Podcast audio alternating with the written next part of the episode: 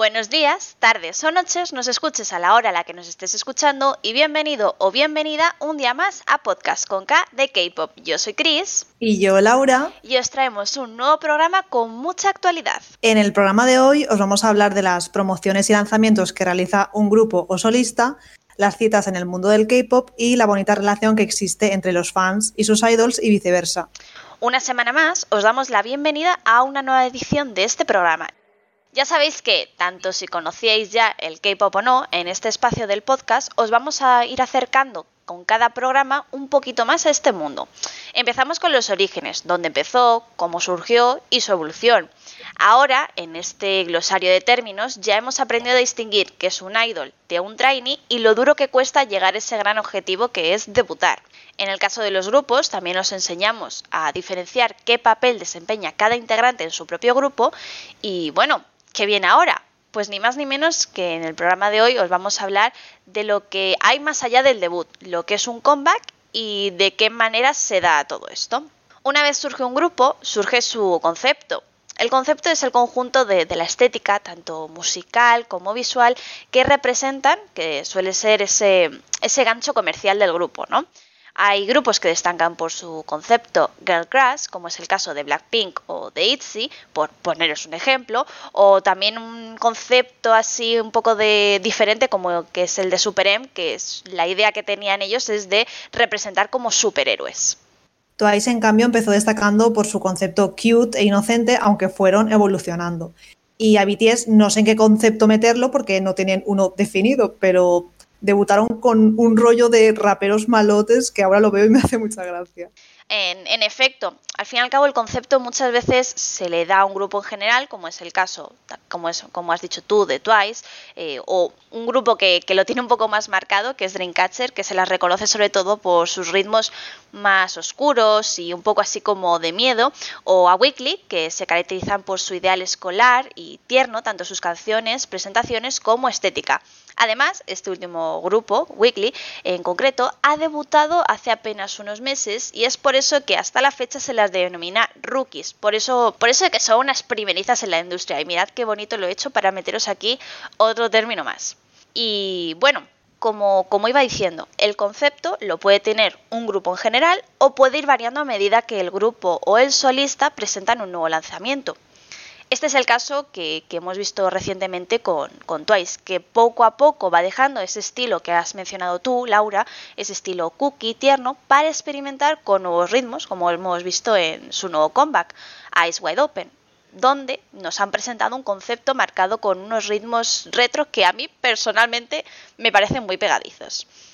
Y sí, como podéis ver, yo aquí poniendo sobre todo ejemplos de girl groups, porque tengo un problema, pero por supuesto tenemos aquí a Laura para compensar la balanza y que mencione a los grupos masculinos. Sí, sí, tranquila, que esto es como una simbiosis, somos como el yin y el yang. Totalmente, totalmente. Bueno, pues por supuesto, como os estaba comentando, esto no solo se aplica a los grupos, y es que aquellos solistas que consiguen debutar también lo hacen con su propio concepto, como es el caso de, Sumi, que presenta un concepto como más sexy, o el de Alexa, quien desde su debut el año pasado, en 2019, no ha dejado de, de sorprendernos con su imagen de mujer empoderada, fuerte, independiente y sin miedo a ser la mala, como ya demostró con, con Villan en, en su anterior comeback. Eh, bueno, no fue comeback, fue un pre-release, si no me equivoco. Y, bueno, es algo que la verdad poco habitual, es poco habitual en el, en el pop coreano, teniendo en cuenta la cultura asiática en la que la mujer no, se, no suele dar, eh, ni dar ni presentar esa imagen. Y bueno, es, es, es bastante curioso. Lo mismo pasa con, con Mamamoo y es por eso que su fandom es más grande internacionalmente, porque, pues eso, como has dicho, este tipo de concepto vende más fuera de Asia. Exacto, exacto, totalmente. Al fin y al cabo, creo que en Occidente estamos más acostumbrados a, ver, más ahora, con todo este movimiento de eh, esta gran ola del feminismo que se está dando actualmente, y, son conceptos que nos gustan tanto, pero sí que es verdad que todavía en Asia es algo que, que bueno, que, que poco a poco. Y bueno, ya tenemos a nuestro grupo o solista, ya tenemos el concepto, ¿qué toca ahora? Bueno, pues toca debutar. Como bien, indica en cualquier diccionario que, podéis encontrar, debutar es la acción de, actuar o, presentar algo por primera vez. Y en este caso del, del K-Pop no vamos del todo desencaminados, ya que son esos grupos o solistas que comienzan en la industria con su primer lanzamiento. Y es que el K-Pop no solo debutar es un logro, sino por supuesto mantenerse ahí. Las agencias invierten mucho en promocionar a sus grupos, tanto antes como después de su debut. Un ejemplo de, esto es, por ejemplo, las chicas de Stacy.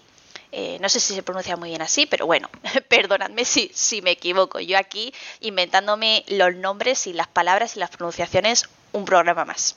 Bueno, pues este grupo aún no ha debutado, pero la promoción del grupo ya les ha hecho ganar varios eh, fans que están pendientes de, su primer tema, que saldrá, por cierto, el próximo 12 de noviembre, es decir, dentro de poco. Y su agencia no solo ha publicado imágenes promocionales y vídeos con, con, bueno, con esas pequeñas previas, esos teasers eh, a, sus a su próximo videoclip, sino que también las hemos visto en acción en canales de YouTube haciendo pues covers y, otro tipo de, de contenido bastante interesante.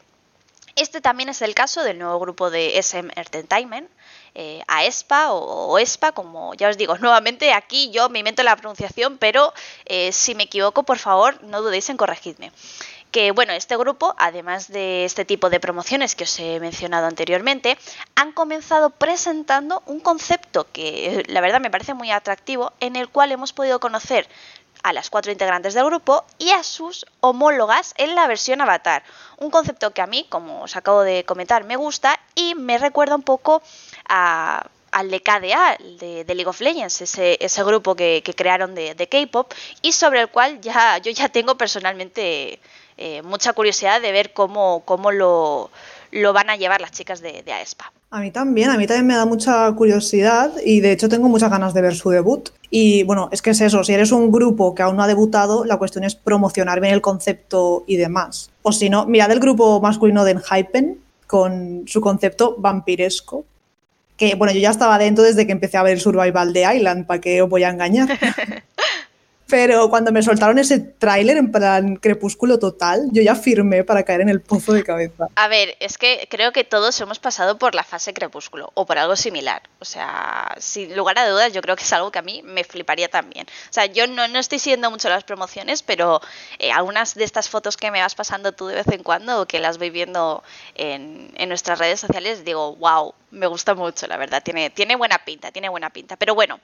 Eh, volvamos al, meollo, a, la chicha, al debut.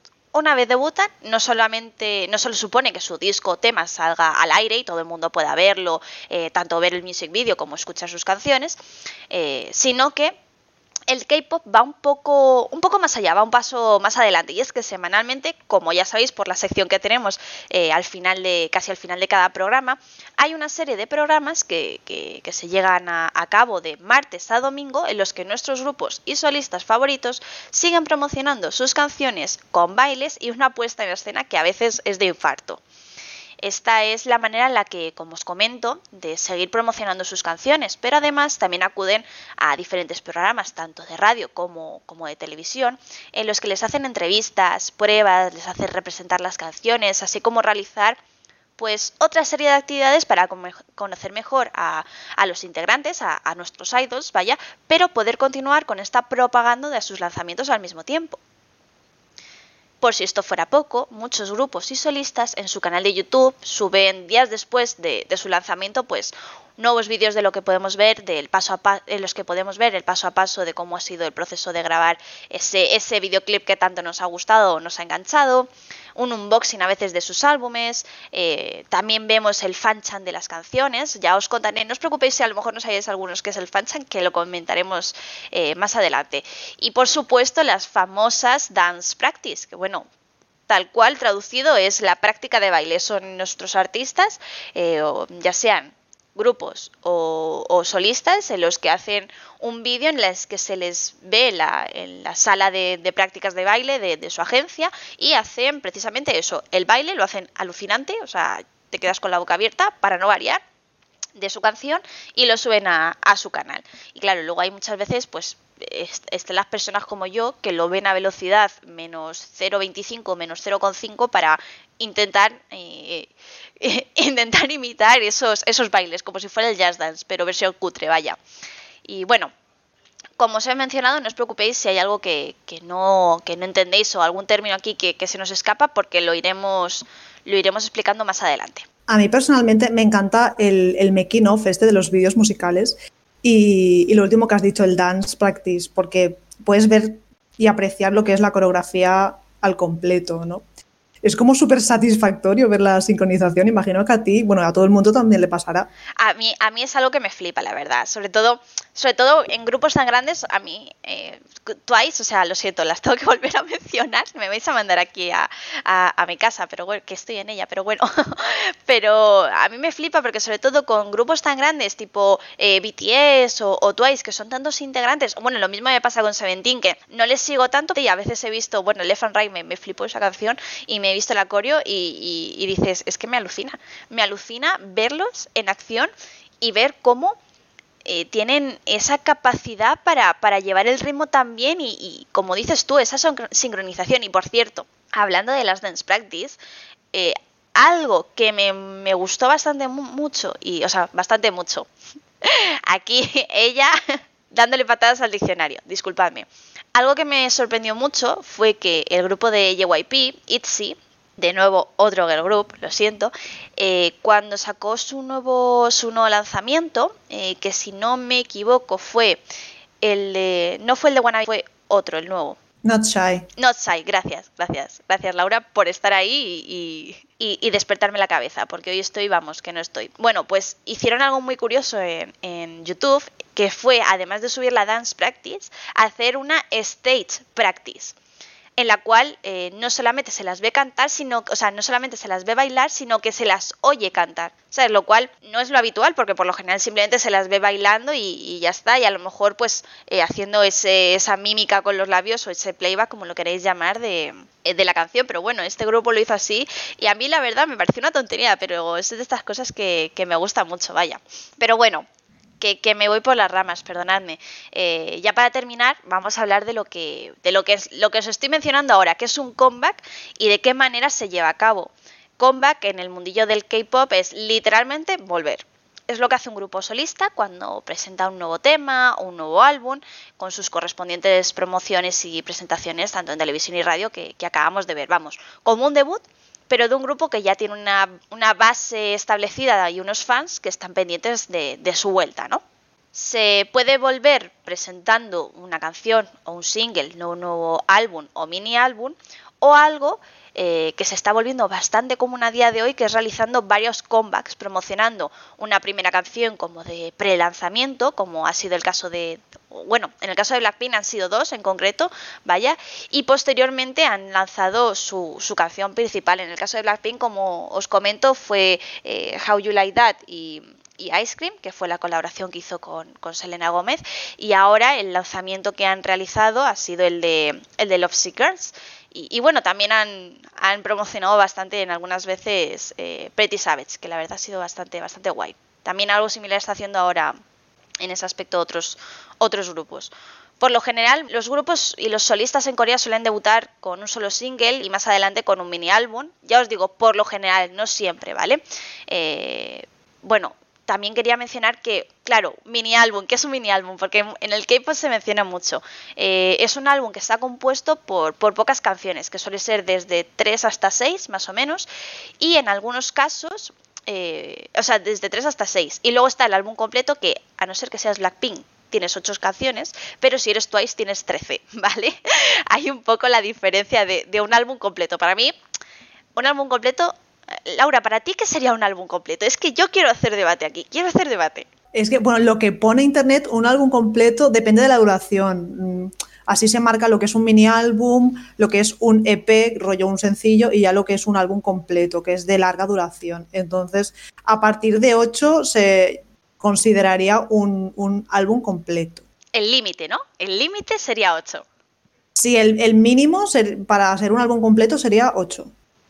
¿Y para ti un álbum completo? O sea, ya no mínimo, sino un álbum completo que te diga, BTS te saca un álbum completo.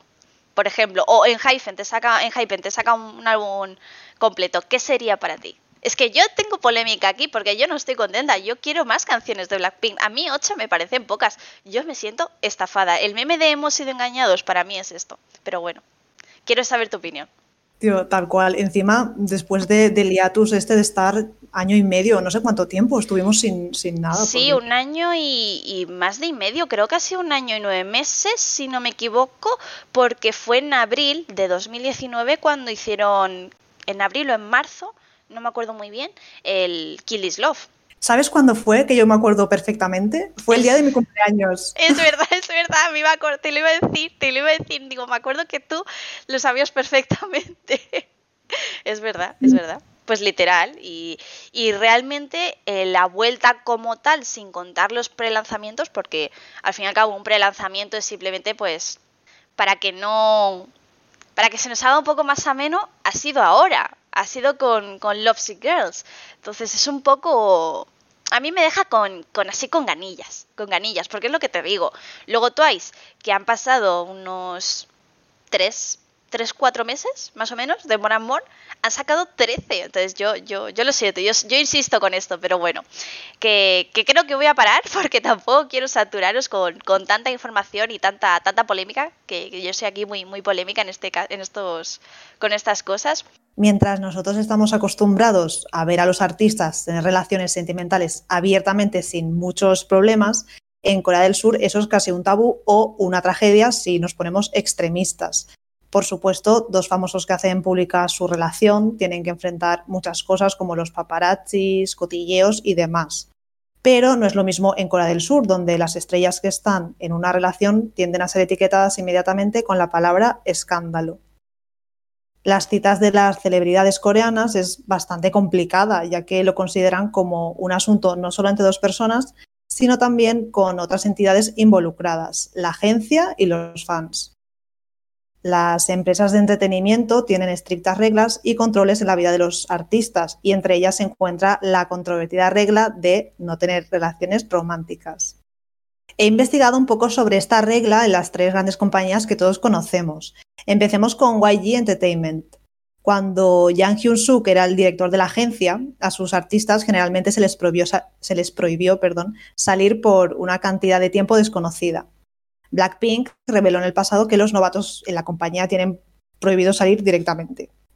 Mm, Bobby, en cambio, del grupo Icon, también hizo ese comentario cuando señaló en el pasado que los artistas de la empresa tienen prohibido tener citas.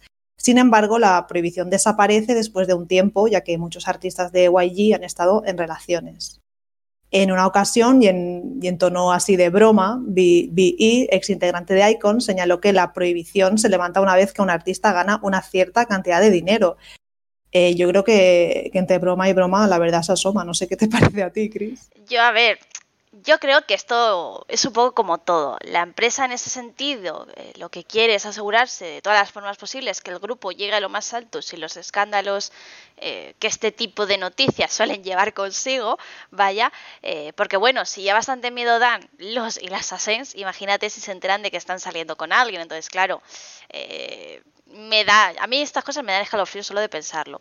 Pero supongo que una vez han conseguido llegar a como a lo más alto, por decirlo de alguna manera, al final tienes que darles también cierta libertad a tus a tus idols y a tus grupos. Si no, más que un trabajo, esto parece a veces una cárcel en la que solo puedes decir y hacer lo, que se te mande, vaya. Tal cual, tal cual. Pero bueno, esta prohibición de citas no aplica a todos, ya que Chang Hyuk de ACMU reveló en el pasado que nunca le impusieron esa regla. ¿Y cómo es esto en JYP Entertainment?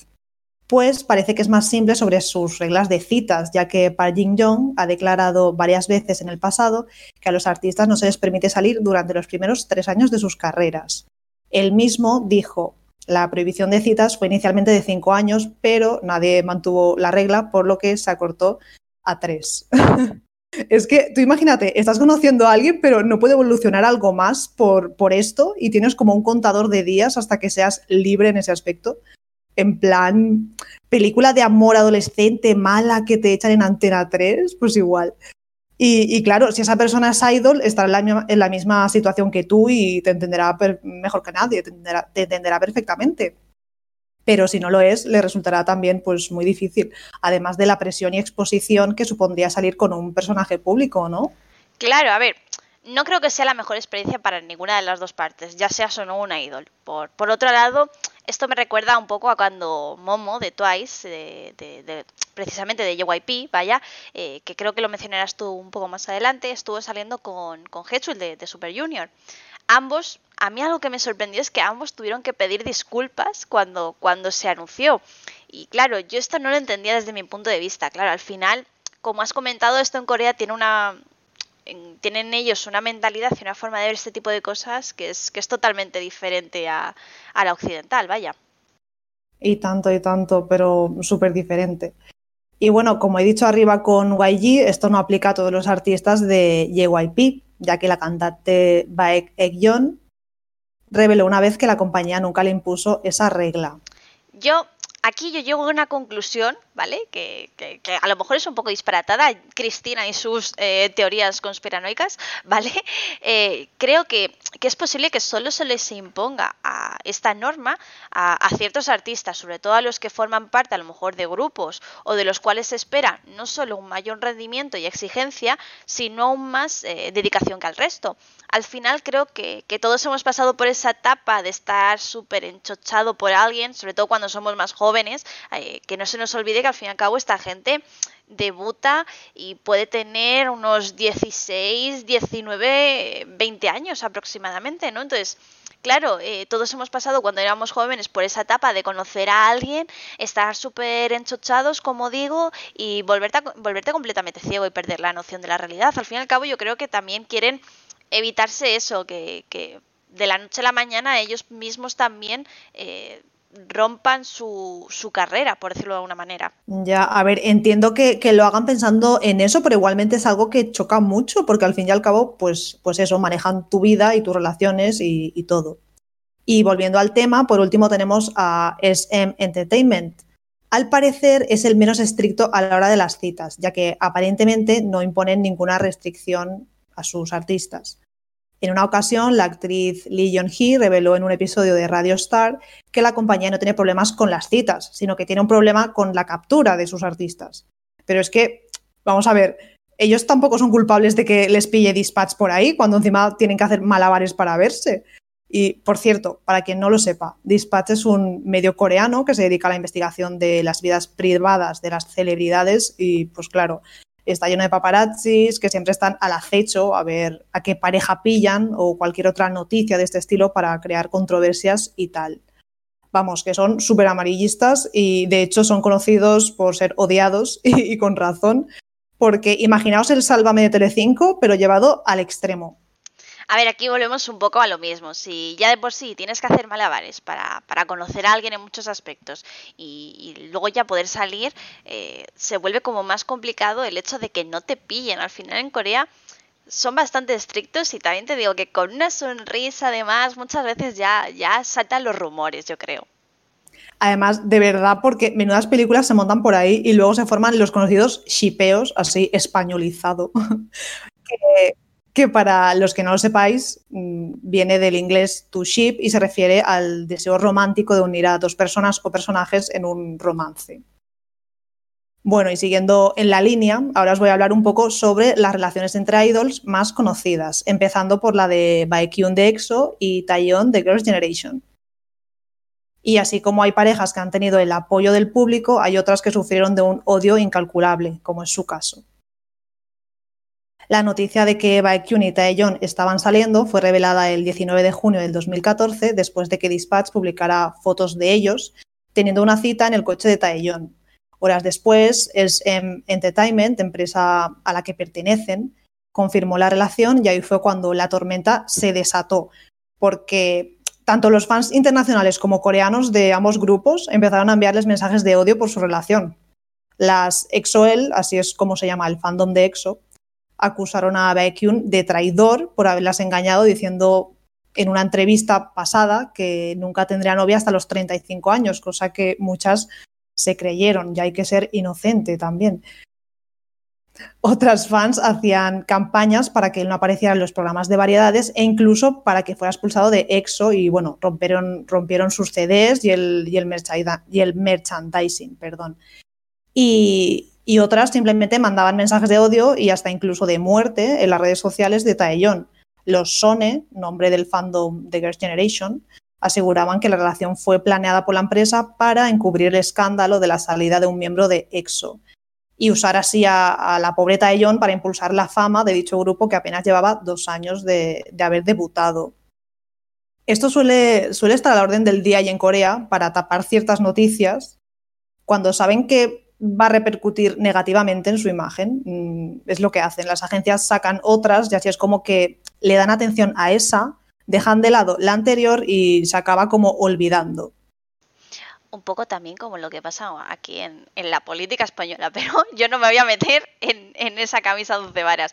Pero bueno, también te digo, es un poco también lo que, lo que yo llamo sacar un clavo con otro clavo, ¿no? Básicamente de esta manera se libran de otro escándalo, eh, pero claro, ¿hasta qué punto una cosa llega a ser real o hasta qué punto te interesa arriesgar también en ese aspecto a tus, eh, a tus idols, ¿no?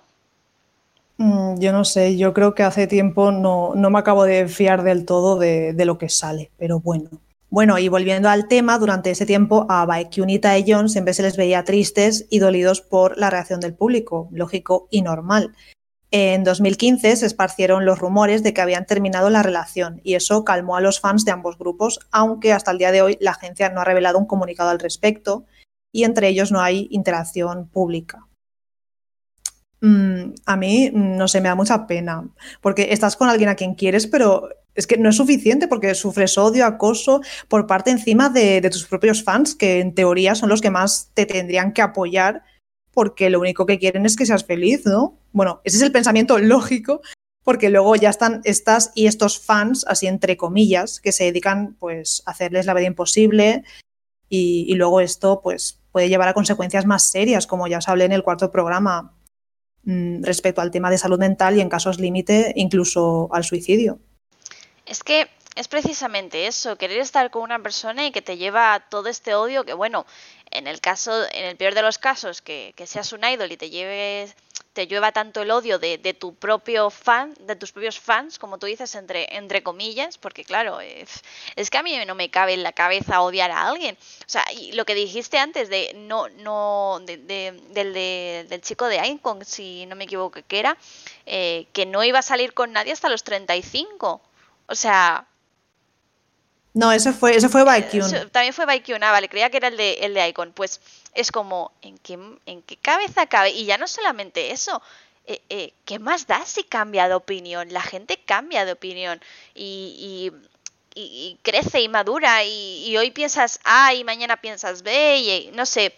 Creo que al fin y al cabo hay que respetar también ese, en ese aspecto a los idols. Y es lo que te digo, no sé qué es peor, si ser dos idols y que te lleva el, el hate de ambos, de ambos grupos de fans, de ambos, de ambos fandoms, vaya, o ser eh, o ser alguien anónimo y, y, que te lleve solamente, que te llueva, perdonadme que no sé hablar a veces, el, el odio de, de, de, solamente un grupo, que claro, también al no ser una ídola a lo mejor tampoco estás preparado en ese aspecto tampoco para, para ese tipo de cosas. No sé, a mí me parece la verdad un poco, un poco surrealista y triste. Sí, sí, pero, pero mucho además. Y aparte, yo creo que ambos escenarios son horribles porque, claro, te cae odio injustificado por todos lados cuando no eres culpable de nada. Y bueno, de todo este odio pasamos a una relación que fue todo lo contrario, ya que tuvo el apoyo de sus fans. Os hablo ahora de la de Jenny de Blackpink y Kai de EXO. Esta pareja causó revuelo nada más y nada menos que el 31 de diciembre de 2018, en plena cuenta regresiva para el año nuevo, cuando Dispatch reveló fotos de Kai buscando a Jenny en su dormitorio para tener una cita en noviembre, un mes antes. Esto hizo que se convirtieran en tendencia a nivel mundial en Twitter, ya que los fans estaban emocionadísimos por, por la noticia. Kai y Jenny habían empezado a salir alrededor de septiembre de ese año y al parecer estuvieron juntos en París para la Semana de la Moda, donde asistieron a desfiles diferentes. Pero claro, publicaron fotos estando en la Torre Eiffel que hicieron sospechar a los fans. Ya sabemos que los fans siempre son como equipo de investigación. Es que eso es lo que te iba a decir, que aquí es lo que hemos mencionado antes, es que la gente se fija mucho en esas cosas y eh, muchas veces es, lo que he mencionado antes, de una sonrisita o una foto o lo que sea y, la gente ya empieza a atar cabos enseguida. Sí, sí. Bueno, estos pobrecicos tampoco duraron mucho ya que terminaron la relación en 2019, meses después de que saliera a la luz, debido a sus apretadas agendas, pero bueno, como siempre, hay rumores de que en realidad recibieron muchas presiones internas. Y pasemos ahora a la pareja de Hechul, o como lo pronunciáis vosotros, de Super Junior y Momo de Twice, que fue confirmada a principios de este año por las empresas de ambos y los fans se emocionaron mucho, ya que habían sido testigos de cómo Hechul y Momo construyeron su amistad cuatro años atrás durante el programa de variedades Weekly Idol y que ahora pues, pues eso se transformó en, en algo más, evolucionó, floreció el amor. y sí que es cierto que algunos fans que a algunos fans les chirrió la diferencia de edad entre ambos, 13 si no me equivoco, pero en general pues es una pareja muy querida actualmente. Y pues eso, desde aquel episodio de Weekly Idol, Hechul y Momo interactuaron cada vez más en redes sociales y Hechul incluso invitó a Momo a participar en su video musical Sweet Dreams, una de sus canciones solistas. Según rumores, la pareja llevaba dos años saliendo antes de la confirmación de su relación, pero para, las, para sus empresas la relación es reciente. En, efecto, es algo que se anunció, creo que fue, si no me equivoco, y creo que lo acabas de mencionar a principios de este, de este año, de 2020, y que a pesar de todo es lo que te he dicho, se notaba como cierta chispilla en el ambiente, porque al fin y al cabo eh, han ido varias veces las chicas de Twice a, a, Weekly Idol, pues ya sea pues al fin y al cabo son, son programas de variedades también que se aprovechan también pues a la hora de, promocionar y claro, eh, yo, tampoco sé si se pronuncia así, así que si me equivoco, por favor que alguien nos, nos, nos corrija, ¿vale? Eh, es, eh, creo que en ese momento era como presentador o participaba dentro de, de pues del staff de la gente que, que, lleva el programa, ¿no? Dentro de, de, pues el programa como tal, lo que vemos, ¿no? Y, como que se notaba como había como cierta química, cierto tal. A mí ya, bueno, y por supuesto, es que, es que no nos vamos a olvidar del maravilloso Nico Nico Ni que le hizo Momo a, a por supuesto. Y claro, son ese tipo de cosas que dices, ¡ajá! Pero claro, eh, son cosas que, que, lo ves a lo mejor luego más, más eh, cuando ya se ha anunciado y, dice, y terminas de conectar los hilos y dices, vale, vale, esto, esto, esto es así, esto era así. Lo que sí es algo que, algo que me choca muchísimo cuando, pasa es que... Eh, también creo que pasó con Momo y Hechul, eh, cuando, todo esto se, se sale a, la luz, cuando se descubre que ellos están saliendo y que son pareja, ambas partes, ambos, ambos idols se, se disculpan ante los fans. Sí, tío, a mí también me choca bastante porque eh, no están haciendo nada malo y pues eso me, da lástima que piensen que sí y tengan como esa necesidad de, disculparse. Que también te digo, puede ser algo que les mandan las empresas como para calmar a, algunas fieras que hay por ahí sueltas. Y hablemos ahora de la pareja de Sully y Choisa. A diferencia de la anterior, esta fue como la de Baekhyun y Taeyeon, ya que tristemente recibieron pues eso, mucho odio. Sully era integrante del grupo FX, donde debía mantener una imagen de chica inocente, mientras que Choisa formaba parte de Dynamic Duo, un dueto de rap con una actitud de chico malo. La relación de ambos estuvo cargada de controversia, una de ellas debido a que Choisa era 14 años mayor que Sully. Esto no lo entiendo ya que Hechul y Momo se llevan 13, pero bueno. Los rumores comenzaban en 2015 cuando fueron publicadas fotos de ambos en una cita y en la que se rumoreaba que Sully había pasado la noche en casa de Choisa.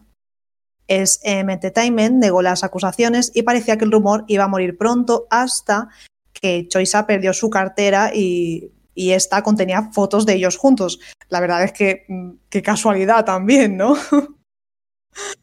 Fue ahí entonces donde SM y Amueva, agencias de cada artista, confirmaron la relación de ambos.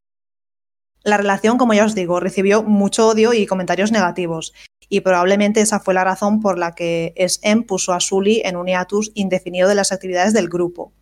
Los coreanos, por su parte, acusaban a Sully de ser una hipócrita y a Choisa de ser un oportunista por salir con alguien fuera de su liga y mucho menor que él. En 2017 ambos decidieron terminar su relación, al parecer en buenos términos, pero Hasta el día de hoy, mm, los comentarios de odio siguen circulando por la red, sobre todo tras la muerte de Sully el, el año pasado, donde muchos colocaban a Choisa como el culpable esto me da mucha rabia. Es que ni dejando este, este mundo, la pobre, la pobre Sully puede descansar tranquila, de verdad. Porque qué manía tiene la gente de meterse donde no la llaman y sobre todo de opinar sobre relaciones ajenas. Es que es algo que me da mucho, mucho coraje y, yo jamás entenderé. Total, totalmente de acuerdo contigo. A mí ese tipo de cosas es la que más pena me da también y, es la parte más triste también de, de ser un idol. Tu vida deja en cierta parte de ser tuya para ser de la empresa y, de tus fans, vaya. Después de todo el trabajo y todo el esfuerzo que haces para, para hacerles feliz a todos con tu música, con tus bailes, con tus actuaciones y, demás, ellos son incapaces, en muchos casos, eh, los fans me refiero, de, de, ver que tú necesitas también ser feliz y que eso lo, lo que te hace, y, qué es eso lo que te hace feliz, estar con esa persona o, o, salir y conocer gente. Nuevamente, muchas veces esto se debe a, a, lo que hemos comentado antes, a la mentalidad también que hay en Corea respecto a este tipo de, cosas, vaya. Pues sí, pues sí, la verdad es que pues eso es súper triste.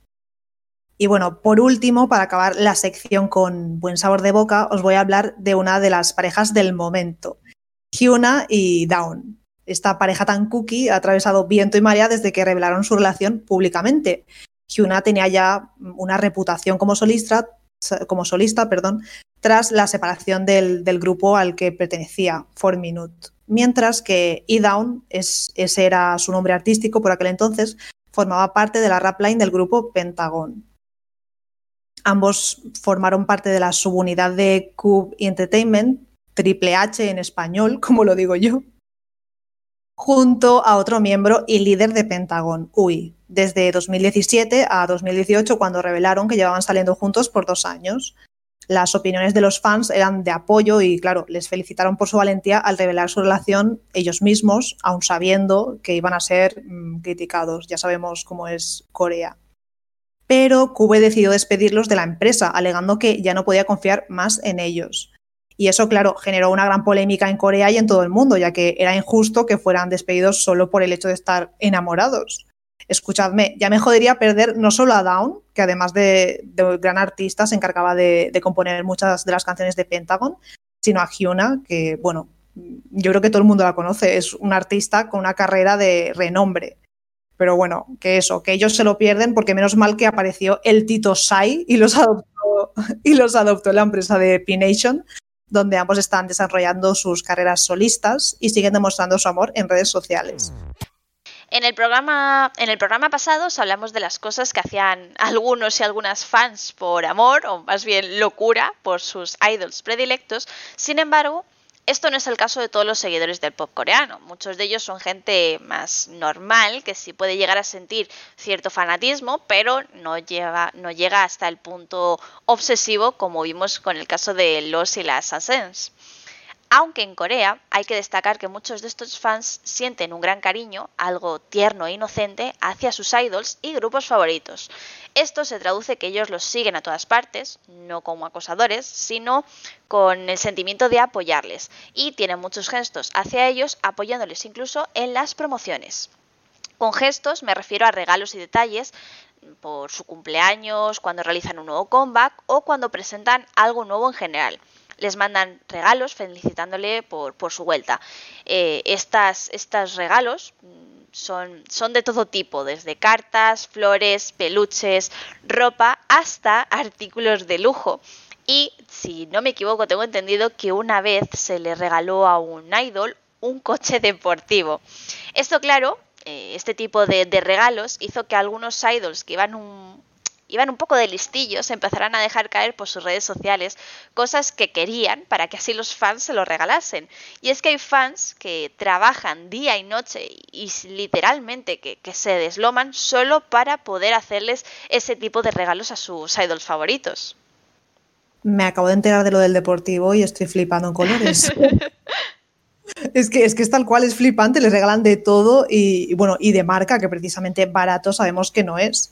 Recuerdo, por ejemplo, cuando a Hook de BTS le regalaron una pedazo de cámara de fotos, o bueno, o, a mí no, o Maino, como lo pronunciéis, del grupo Winner que le regalaron una PlayStation 4 y una máquina de realidad virtual. O sea. Ah, exacto, es una, es una auténtica locura. Sin embargo, hay agencias, como ha sido el caso de JYP Entertainment, que ha prohibido que los fans regalen nada más que cartas a sus artistas. Esto también ha pasado con la agencia de David Hit, que es la agencia de, de, BTS, quienes en su momento les pidieron a sus fans que no se gastaran dinero en hacerles regalos, que ellos preferían que ese dinero lo, lo invirtiesen en algo caritativo. Y gracias a estos grupos, como, como, como ellos que, solicitaron esto, surgió el gran boom de las donaciones que, se realiza, que realizan los propios seguidores de cada grupo en nombre de sus idols. Y aquí hay de todo. Y cuando digo de todo, es de todo, desde becas de estudios, donaciones a fundaciones benéficas, creaciones de escuelas e incluso pozos en África en nombre de estos artistas, obras de caridad en general, pero también promociones de los comebacks. Y en general, en, Corea es muy popular pagar por la publicidad que podemos ver en el metro, pero no me refiero a que pague la empresa, una empresa de, publicidad, sino que pague la gente por la publicidad que quiere ver. Eh, esto es un claro ejemplo de, de, para, de que utilizan los fans para promocionar, disculpadme, así a, sus grupos favoritos durante sus nuevos lanzamientos. De hecho, hace poco vi imágenes en las que se promocionaban incluso el grupo de K-pop, de K-pop, madre mía, hoy, hoy estoy yo pesa también a la hora de, decir las cosas, ¿eh? El grupo de K-pop de, League of Legends, las, las KDA o KDA, como lo pronunciéis, eh, pues, pues eso, por todo el metro y por todas las, pantallas de, promoción, o sea, de publicidad. Sin embargo, esto también pasa cada vez más por el resto del mundo, como es el caso de, la conocida Times Square, donde las pantallas publicitadas han sido conquistadas en múltiples ocasiones por grupos y solistas del pop coreano. De hecho, aquí no acaba la cosa. Y es que los propios fans han llegado a contratar desde un catering, a mandar incluso tappers o incluso alquilar food trucks o coffee trucks, ¿vale?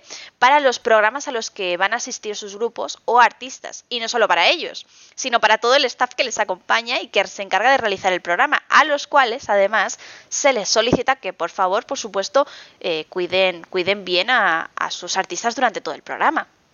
Eso también es muy común verlo en los sets de grabación de los K-dramas, de las series coreanas, donde quienes mandan estos food trucks suelen ser amigos, como es el caso de V de BTS, cuando mandó uno a su amigo y actor Park Seo-yeon, o, bueno, sin ir más lejos, en la grabación de, del envío de, de Chuita, del mixtape de Suga, donde J-Hope le envió un coffee truck dándole apoyo. Exacto, y también eh, precisamente es eso, tanto en los, en los dramas como en los music videos, como en los programas, todos, no solamente los idols, sino también los fans también lo mandan. Es, algo que me parece muy, muy curioso, la verdad. Pero bueno, que aquí no acaba la cosa, y es que yo opino que si el mundo va a seguir creciendo y manteniendo los niveles de oxígeno, va a ser gracias a los fans del K-pop. Y os lo digo así, porque es que durante un tiempo se puso muy de moda plantar mini bosques en zonas de Corea en nombre de, los idols y grupos que, bueno, pues, y, grupos para conmemorar un poco sus lanzamientos y giras. Además, eh, y demás. Como, por ejemplo, fue el caso de los fans de Chuen Wan. Eh, no sé si se pronuncia así el grupo. Aquí me pilléis un poco que no sé si se pronuncia. Yo lo, siempre lo, he dicho Chuen Wan, pero hay gente que sé que lo pronuncia de otra manera, así que lo siento si está mal dicho, ¿vale? Eh, pues bueno, los fans de este grupo plantaron eh, en Sudán más de mil árboles para conmemorar, la, para conmemorar la gira global del grupo. Y no sé si os acordáis de, Seo Taiji, que os, hablamos de él al, principio de los programas, eh, como uno de los iniciadores del, del pop coreano. Bueno, pues sus seguidores compraron hace unos años, no sé si fue en 2012, 2014 o incluso antes, no, me acuerdo muy bien de la fecha, eh, compraron una zona eh, deforestada en pleno Amazonas donde plantaron mil árboles. Y él, para agradecer ese acto, hizo lo, propio, comprando una parcela de, eh, desforestada también, una zona desforestada también al lado, en la cual pues plantó otros, otros tantos árboles. Lo mismo pasó con RM, líder de BTS. 250 fans donaron y se reunieron para construir un bosque pues, para celebrar su cumpleaños. Aquí te voy a interrumpir un poco, Chris, perdón, para contaros que ARMY, nombre del fandom de BTS, tiene un map viewer de estos de Google que recoge todos los proyectos benéficos hechos hasta la fecha. Más de 500, por cierto, o sea, una barbaridad. También quería recordaros o contaros, en caso de que no lo sepáis, que BTS donó un millón de dólares para el movimiento de Black Lives Matter y que ARMY igualó la cifra en cuestión de pocos días. No recuerdo cuántos, pero fue tiempo récord, no sé. Madre mía. El, poder de las ARMYs es, es, es inalcanzable, yo creo. y de admirar. Es que es un fandom enorme, enorme. Y, es eso, o sea, no hablamos de 100 o 1000 euros, que bueno, toda cantidad es buena, sino de un millón de dólares. Es que me fascina y me emociona un montón ver de, lo que son capaces de organizar ¿no? y de hacer todos juntos. Y, yo, como parte del fandom, pues me llena de, de orgullo, en serio. Y no sé si, lo habréis notado por ahí, pero a mí me pasa como, como a Chris con Twice, pero con BTS. Sí, sí, yo, vamos, aquí cada una, es lo que has dicho tú antes, en, la anterior sección del programa, que nos complementamos, somos como el yin y el yang de este, de este podcast. Pero bueno, eh, por si esto parece poco, muchos fans y, grupos de, fans juntan dinero, como, como ha dicho Laura, para comprar más álbumes, además, y hacer que la venta de discos sea, sea mayor, ya que esta cifra eh, influyen algunos premios a los que participan los idols. De hecho, es muy común en Corea eh, cuando van a comprar los, los, álbumes no comprar uno. A lo mejor hay gente que se ha llegado a, comprar 200. En decir, ponme aquí, lléname esta caja que yo me los llevo te los pago y me los llevo. Al fin y al cabo es, es, por lo que os comento, esta cifra también influye cuando, cuando eh, hay premios en los que también se cuentan eh, no solamente pues el número de ventas, sino también me parece que son las visitas eh, que ha tenido el, el, vídeo, el videoclip que hayan subido, entre, entre otros, por supuesto, muchos factores.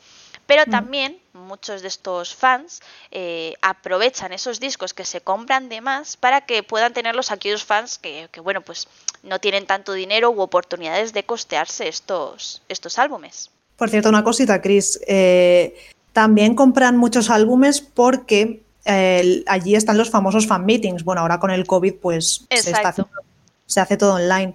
Pero es eso, tiene como un código y si te toca ese código del álbum que has comprado, pues tienes el fan meeting exclusivo con ellos.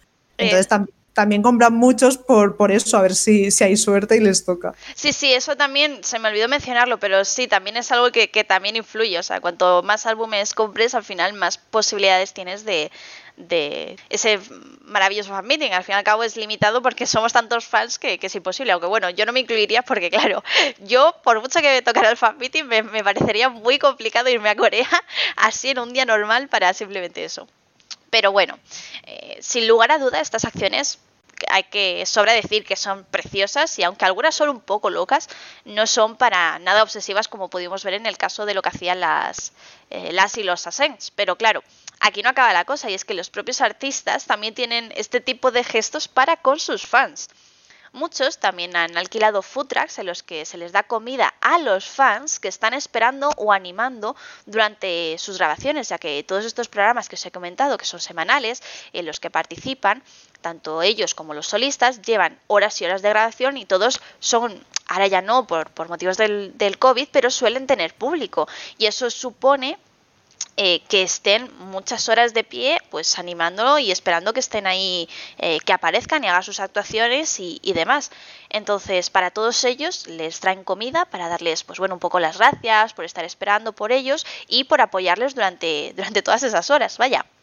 Un ejemplo de, de muchas horas de grabación es el Idol Star Athletic Championship, que, este, que se celebra todos los años, pero que este año, por motivos del COVID, que ya lo mencionamos en un programa anterior, se sustituyó por una versión de, de videojuegos. Vaya, en este programa habitualmente los grupos tienen que realizar varias pruebas, como si fueran unas mini olimpiadas, vaya, y muchos fans acuden a verlos y animarlos y como os comento eh, son muchas horas, llegan a ser hasta 20 horas de grabación eh, y bueno, por lo general siempre todos los grupos tienen un food truck para que puedan coger comida o, si no, pues la reparten de alguna otra, de alguna otra manera.